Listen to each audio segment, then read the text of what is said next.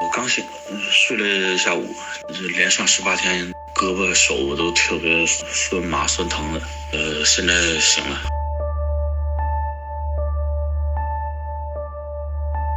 啊，完这，昨天我打完疫苗，呃，挺难受的。然后今天是早班，我睡得早，现在还是挺难受。首先是脑袋疼，挺难受的。我就是发烧的感觉，一直到现在都是发烧的感觉。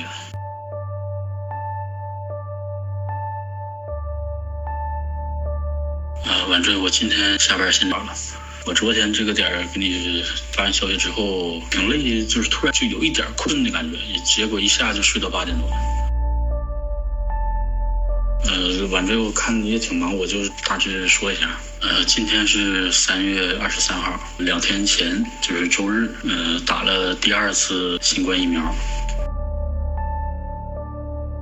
当天晚上就特别难受，头疼，跟室友借体温计测了是三十六点六，但是呃，我感觉是发烧，我感觉冷。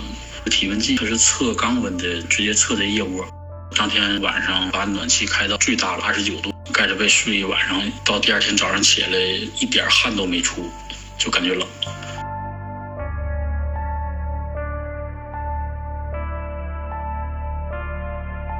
这周我都是早班，左上臂针眼那块儿一碰就是特别的疼，然后胳膊一抬，刚开始早上的时候还有点疼，到下班的时候抬胳膊就不怎么疼了。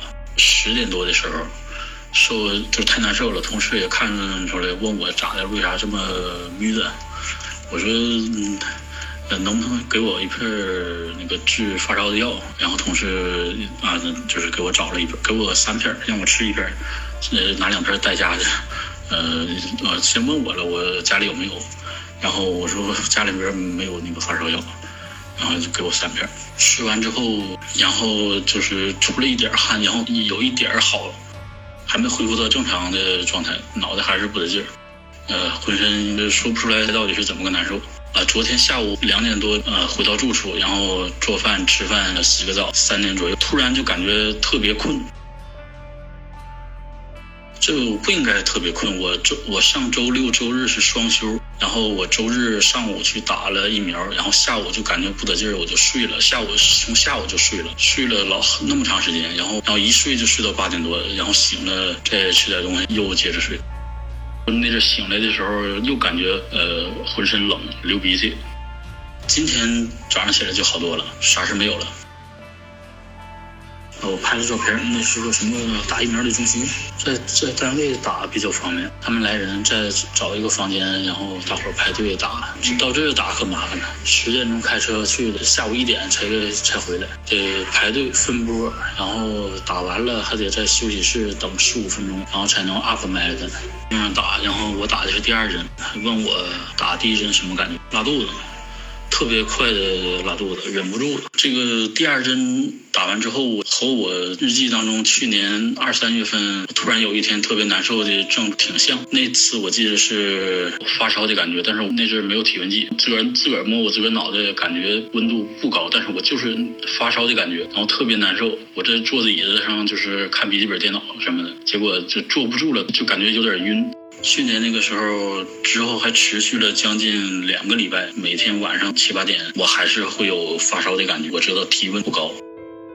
我先说一下我同事和老人这些，就是都有发生了什么副作用。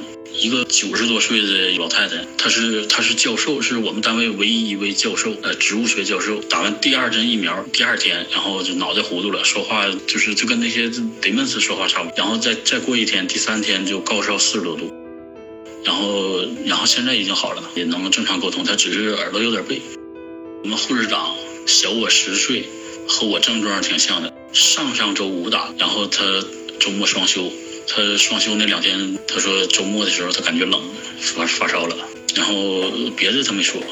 嗯，然后另外一个大我十岁的一个同事和一个六十多岁一个同事，都是只是胳膊疼了三天，然后就没事了。挺奇怪，这岁数大的都没啥症状。我为什么比那个别的同事晚一个多一个多礼拜打疫苗？因为我一开始是不想打疫苗，不想像我室友说的，出趟国，钱没挣着，还给人家这个疫苗当小白鼠。然后那那些中国同事都打了，我我报的是不打，因为我我我一是怕副作用，二是呃就是感觉我得过了不需要了。据我所知的，我们我这个圈里，呃养老养老院上班的中国人，这这个这个圈里最晚的一个一个养老院，其他的都打过了。嗯，在打第一针疫苗就是打完的时候。他们那个团队说还剩一些疫苗，问有没有改变想法的。本来不想打，结果现在想打的。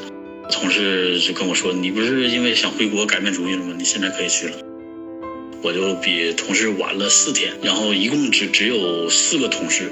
那个打疫苗的那个团队，他就不能为了四个人单独跑一趟。然后我们就得呃一起找一个都都休息的时间，一起去那个我们这个州的首府中央疫苗接种中心。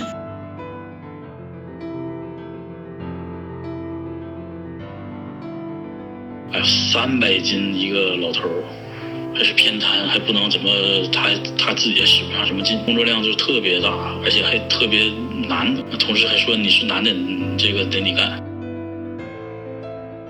呃，我干了几次之后，我把我的护腰带去了，啊，这回同事知道了，俩人一起干比较好，嗯，别自个干了。嗯，他说那个谁谁谁，呃，干了之后腰疼，你干了之后这也腰疼，但是你没说，但你这一带护腰，我们就知道了。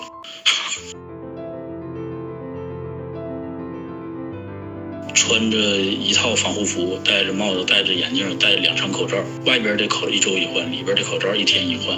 呃，休息渴了。专门的那个房间，那口罩肯定是要换，防护服也得换，还有都各种消毒。这个同事是在汉堡，他做过一个小小视频，呃，分享到过群里，是九群吧。呃，晚飞，我我这边信号不好，可没收到消息。有一个事儿忘说了，我听别的养老院工作的朋友说，阿斯利康的疫苗。非常感谢 Frank 的留言，以一个亲身经历者给我们带来最真实的感受。